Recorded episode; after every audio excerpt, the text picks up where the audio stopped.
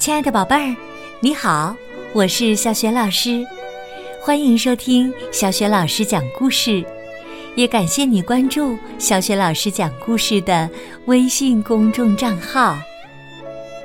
下面呢，小雪老师给你讲的绘本故事名字叫《明明是大象》。这个绘本故事书的文字是来自英国的布鲁斯·鲁滨逊，绘图索菲·温德姆，译者宋洁清，是外语教学与研究出版社出版的。好了，接下来小学老师就给你讲这个故事啦。明明是大象。你能想象吗？从前呐，有一个乡下小镇，在那里谁都没见过大象，甚至连听都没听说过。事实上，这可不是想象哦，真的真有这么一个小镇。那天早上啊，镇上的人们像往常一样一觉醒来。却发现一头大象稀里糊涂的坐在了镇中心的广场上，他正用一块带点儿点儿的红手帕擦着额头，奇怪自己为什么会到这里来。一开始啊，人们都挺怕他的，但他看上去很友善。所以大家很快就忘记了害怕，好奇的凑了过来。人们问他：“你叫什么名字啊？你是干什么的呀？”大象回答说：“我不知道，我没有名字，我也不知道自己是干什么的。”大家听了很纳闷儿，这么个大家伙，怎么会没有名字呢？而且还不知道自己是做什么的。人们说：“没有名字怎么行啊？不知道自己是做什么的，那就更不行啦。”我知道他是做什么的。一个小男孩说。这个小男孩七岁九个月了，喜欢讲各种稀奇古怪的事儿，是镇上出了名的吹牛大王。人们都叫他艾利克，因为他的每双袜子上都绣着艾利克的字样。艾利克说，他见过月亮上的熊。当然，没人相信他说的话。小男孩大声说：“我真的知道他是干什么的。”别吵！警察说：“让我用木棍戳戳他，看他会有什么反应。”警察戳了戳大象。不出所料，这个大家伙一点都不喜欢别人戳他。有人问：“呃，是不是要给他接上导线，通上电才行啊？”埃里克说：“他不是电动的。瞧瞧他身上那根喷管，哎，那又是做什么用的呢？”除了埃里克。谁也不知道，但是没人肯听他说。火车司机突然说：“哈哈，我知道它是干什么的了，显而易见呐，它是一种新型的蒸汽火车。”于是啊，人们把大象牵到火车站，给它挂上了好几节火车车厢。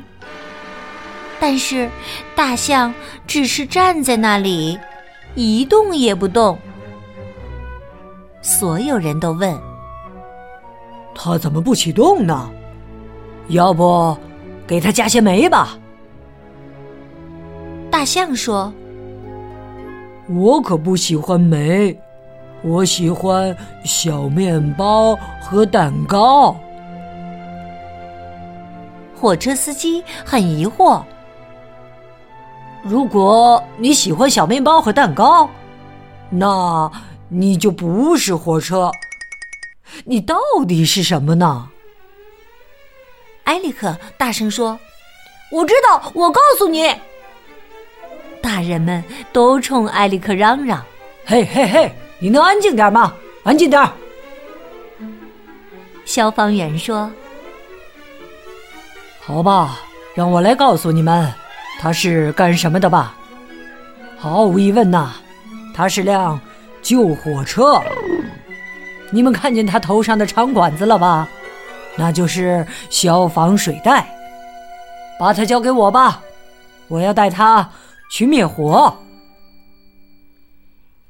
于是啊，人们又把大象牵到了火灾现场，将它身上的大管子冲着熊熊燃烧的火焰。可是大象一点儿都不喜欢，那些红色的、黄色的火苗把他吓坏了。清洁工说：“不对，不对，不对，你们弄错了。”他可不是什么救火车，他肯定不喜欢火，这不是很明显吗？呃，他是，他是什么？所有人都在问，除了艾利克，因为他知道答案。清洁工回答说：“它是一台现代化的垃圾回收机。”是那种呃真空吸入式的。于是啊，人们牵着大象走街串巷，让它清理所有的垃圾桶。结果呢，大象吃了太多垃圾，肚子都快撑破了。人们说：“他可真没用，看样子他什么也做不了。”一无是处啊！大象看上去很不开心。可是，他总该要做点什么才对呀。火车司机、消防员和清洁工一起说：“不如我们把他带到教授那儿去仔细检查一下吧。”大象看上去害怕极了。埃里克。掀起他的大耳朵，小声说：“别担心，教授年纪大了，虽然脑子不太好使，可心肠却不坏的。况且还有我呢，我会陪你一起去的。”大象说：“真的吗？”埃里克说：“当然了，我会照顾你的。”有了新朋友，大象似乎很开心。他用鼻子把埃里克卷起来，放在自己的头上，就像戴帽子那样。所有人都抬起头望着艾利克，那儿可真是个好地方。然后大家一起朝教授家走去。教授很兴奋，嗯，有趣儿，真是太有趣儿了。教授又是量尺寸，又是拍照片，有些照片里还有埃里克。他画了很详细的示意图，还做了一通科学实验呢。最后啊，教授终于得出了结论。教授说：“一开始啊，我以为这个庞然大物是艘新型的潜水艇呢，可是我却找不到它的潜望镜。后来呀，经过深入的研究，又咨询了我的朋友司机先生，现在我已经很有把握了。”我可以明确的告诉大家，他就是人们问：“是什么？”“是一头大，呃，大。”教授迟疑着，努力的想回忆起那个词儿。人们急切的问：“打什么呀？快说，打什么？”埃里克坐在大象的头上，大声喊道：“大象！”没错，教授肯定的说：“就是大象，对，大象，再准确不过了。”人们问：“大象？”大象是什么？教授回答：“嗯，大象就是，呃，站在你们面前的这个东西啊。”人们接着问：“那它具体是做什么用的呢？”埃里克大声说：“不做什么用，它就是一头大象。”教授补充道：“嗯。”是的，就是一个长鼻子的物种。人们说：“哦，好吧，终于弄明白了。既然它是大象，那它就是大象吧。在此之前，我们怎么就没有想到呢？”镇上的人们因为拥有了一头大象而感到非常快乐和自豪，他们甚至在公园里给大象建造了一座特别的房子。房子里有花园和温室，温室里种着香瓜、胡萝卜、黄瓜。教授说，这些都是大象喜欢吃的东西。在乔迁新居的晚会上，大象对客人们说：“非常感谢你们给了我这么好的房子。如果你们不介意，我还想要一个东西，可以吗？”人们说：“当然可以了，你想要什么都可以。你想要什么呢？”大象回答说。一个名字，名字，你的名字就叫大象啊！大象说：“不，这不是我的名字，我想要一个只属于我自己的，呃，特别的名字。”人们感到很困惑。这时，埃里克想到了一个好主意。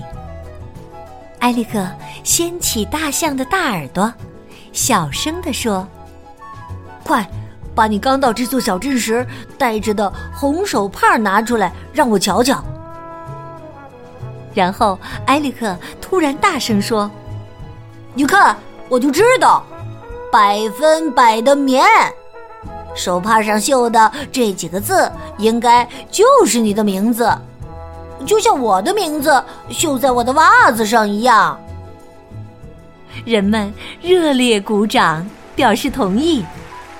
没错，他的名字就叫百分百的棉。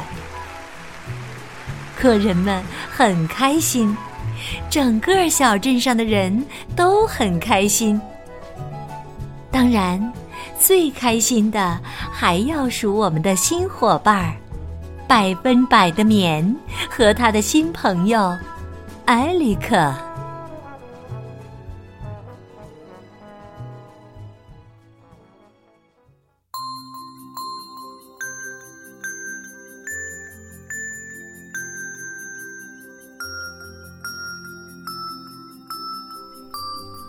亲爱的宝贝儿，刚刚你听到的是小雪老师为你讲的绘本故事《明明》。是大象。今天呢，小雪老师给你提的问题是：是谁给大象起的名字呢？这个名字叫什么？如果你知道问题的答案，欢迎你通过微信告诉小雪老师和其他的小伙伴儿。小雪老师的微信公众号是“小雪老师讲故事”。关注微信公众号啊，就可以每天第一时间听到小雪老师更新的绘本故事了，也能更加方便的听到小雪老师之前讲过的一千多个绘本故事。喜欢的话，别忘了随手转发给更多的好朋友，或者呢，在微信页面的底部点赞留言。